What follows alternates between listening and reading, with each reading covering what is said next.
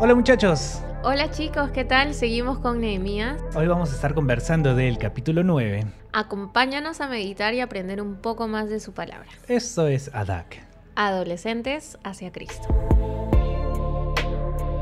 Llegamos al capítulo 9 y encontramos aquí toda la historia del pueblo de Israel. Bueno, lo que habíamos visto, la historia que estaba en Génesis, Éxodo, Levítico, Números y Deuteronomio.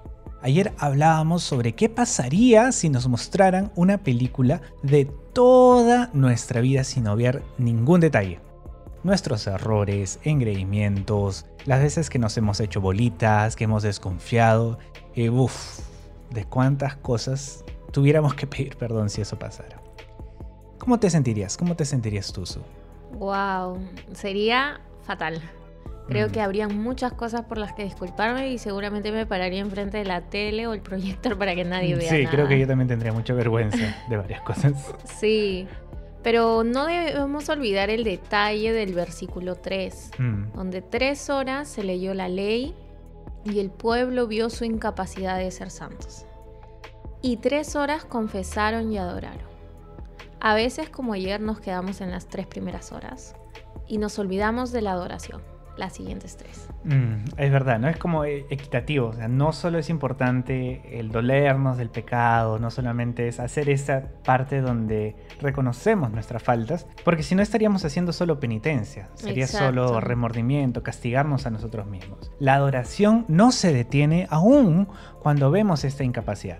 Y a veces preferimos arreglar las cosas en nuestro corazón para luego ir a adorar. Y a veces no entramos a las reuniones porque no queremos adorar con todos, porque sentimos que los otros están mejores que yo y yo no estoy a la par porque me he dado cuenta de mi incapacidad. Pero ese es otro detalle importante. Todo lo que hicieron acá lo hicieron juntos. Fueron confrontados juntos y adoraron juntos. ¿Qué nos dice esto acerca de la importancia de la iglesia? Pues mucho, ¿no? Porque Mm. somos hermanos, somos una familia, no solamente somos amigos, sino que somos hermanos en Cristo. Mm, Y este tiempo es un tiempo muy difícil, de mucha lucha, porque estamos todos aislados en nuestras casas.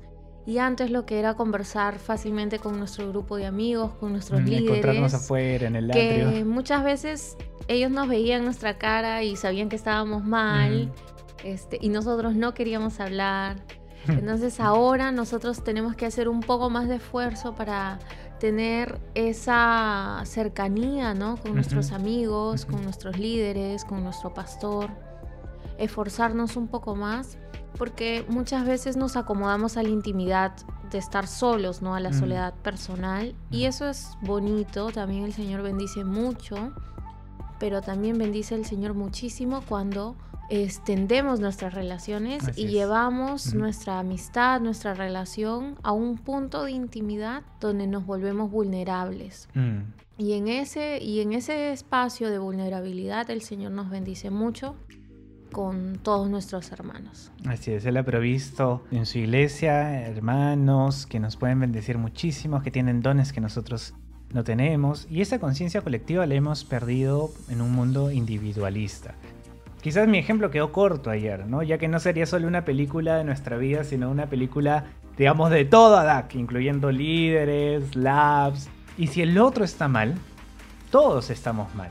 En el recuento que se hace el capítulo 9 fue un recuento de la historia que vivieron todos juntos, de las fallas de todos, cuando todos estuvieron rebeldes y también cuando todos eh, obedecieron a Dios y conquistaron, llegaron a la tierra prometida. Entonces como Adak no basta con que yo esté andando bien, si alguien está sufriendo, si alguien está en pecado, si alguien está eh, esclavo de algo o está muy desanimado, no podría decir que estamos bien, porque somos un todo.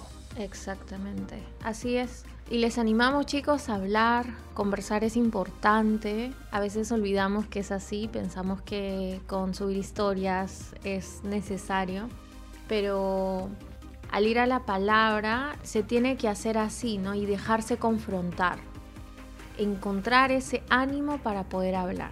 Mm. Si estás luchando fuertemente con el desánimo, eh, la depresión, el pecado, no permitas que el enemigo este, tome ese tiempo de tu soledad personal para acarrearte más, ¿no? Sino que decide hab- hablar, entrar a la luz, donde también otras personas puedan ayudarte.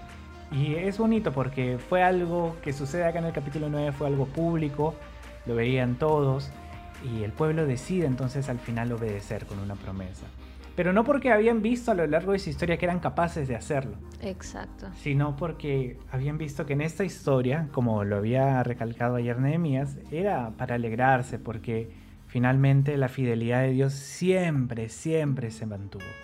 Y aquí quería terminar con algo muy especial. En Efesios, en el capítulo 2, se nos, se nos menciona que Dios nos ha rescatado para que en futuras generaciones, para que en el futuro nuestra vida sea de ejemplo, de evidencia de la grande gracia de Dios. Y la palabra eh, rica, grande, dependiendo de la, de la traducción que estemos leyendo, en el griego tiene que ver con romper récords, con lanzar la bala, esa de las Olimpiadas, lanzar más allá de lo que marca el límite. Es una gracia que rompe récords. Si tú haces un recuento de cómo estás y de repente tú piensas, bueno, Dios ya me perdonó, ya me perdonó esto cuando me salvó, me volvió a perdonar eso luego antes, pero ya yo sigo pecando en esto o yo sigo luchando con esto, ya no me va a perdonar, esa es una mentira. Porque su gracia rompe récords. Si tú rompes tu récord de pecar, si tú rompes tu récord de desanimarte, su gracia siempre va a llegar mucho más allá mucho más allá del límite. Y todos estamos en este camino, todos estamos en este camino de la fe y de la gracia. Así que les animamos a hablar, les animamos a que cuenten y podamos juntos luchar y juntos avanzar en este camino de la fe. Así es, chicos. Y bueno, estamos dispuestos también a servirlos y en algún momento desean hablar con alguien, desean jugar con alguien, desean compartir memes y TikToks con alguien. O ver The Chosen, The Chosen. Aquí estamos, chicos. Los esperamos igualmente con sus líderes, con sus amigos, con el pastor. Así es, hacemos extensiva esta disposición a todos los líderes de apoyo pastoral y a los líderes de célula también. Es decir, ellos también están dispuestos a escucharlos y a, ayudarlos. Ayudarnos todos, ayudarnos todos. Nos, necesitamos todos. Que Dios nos bendiga, que tengan un buen día, una buena tarde y que disfruten mucho sus feriados. Que Dios nos bendiga.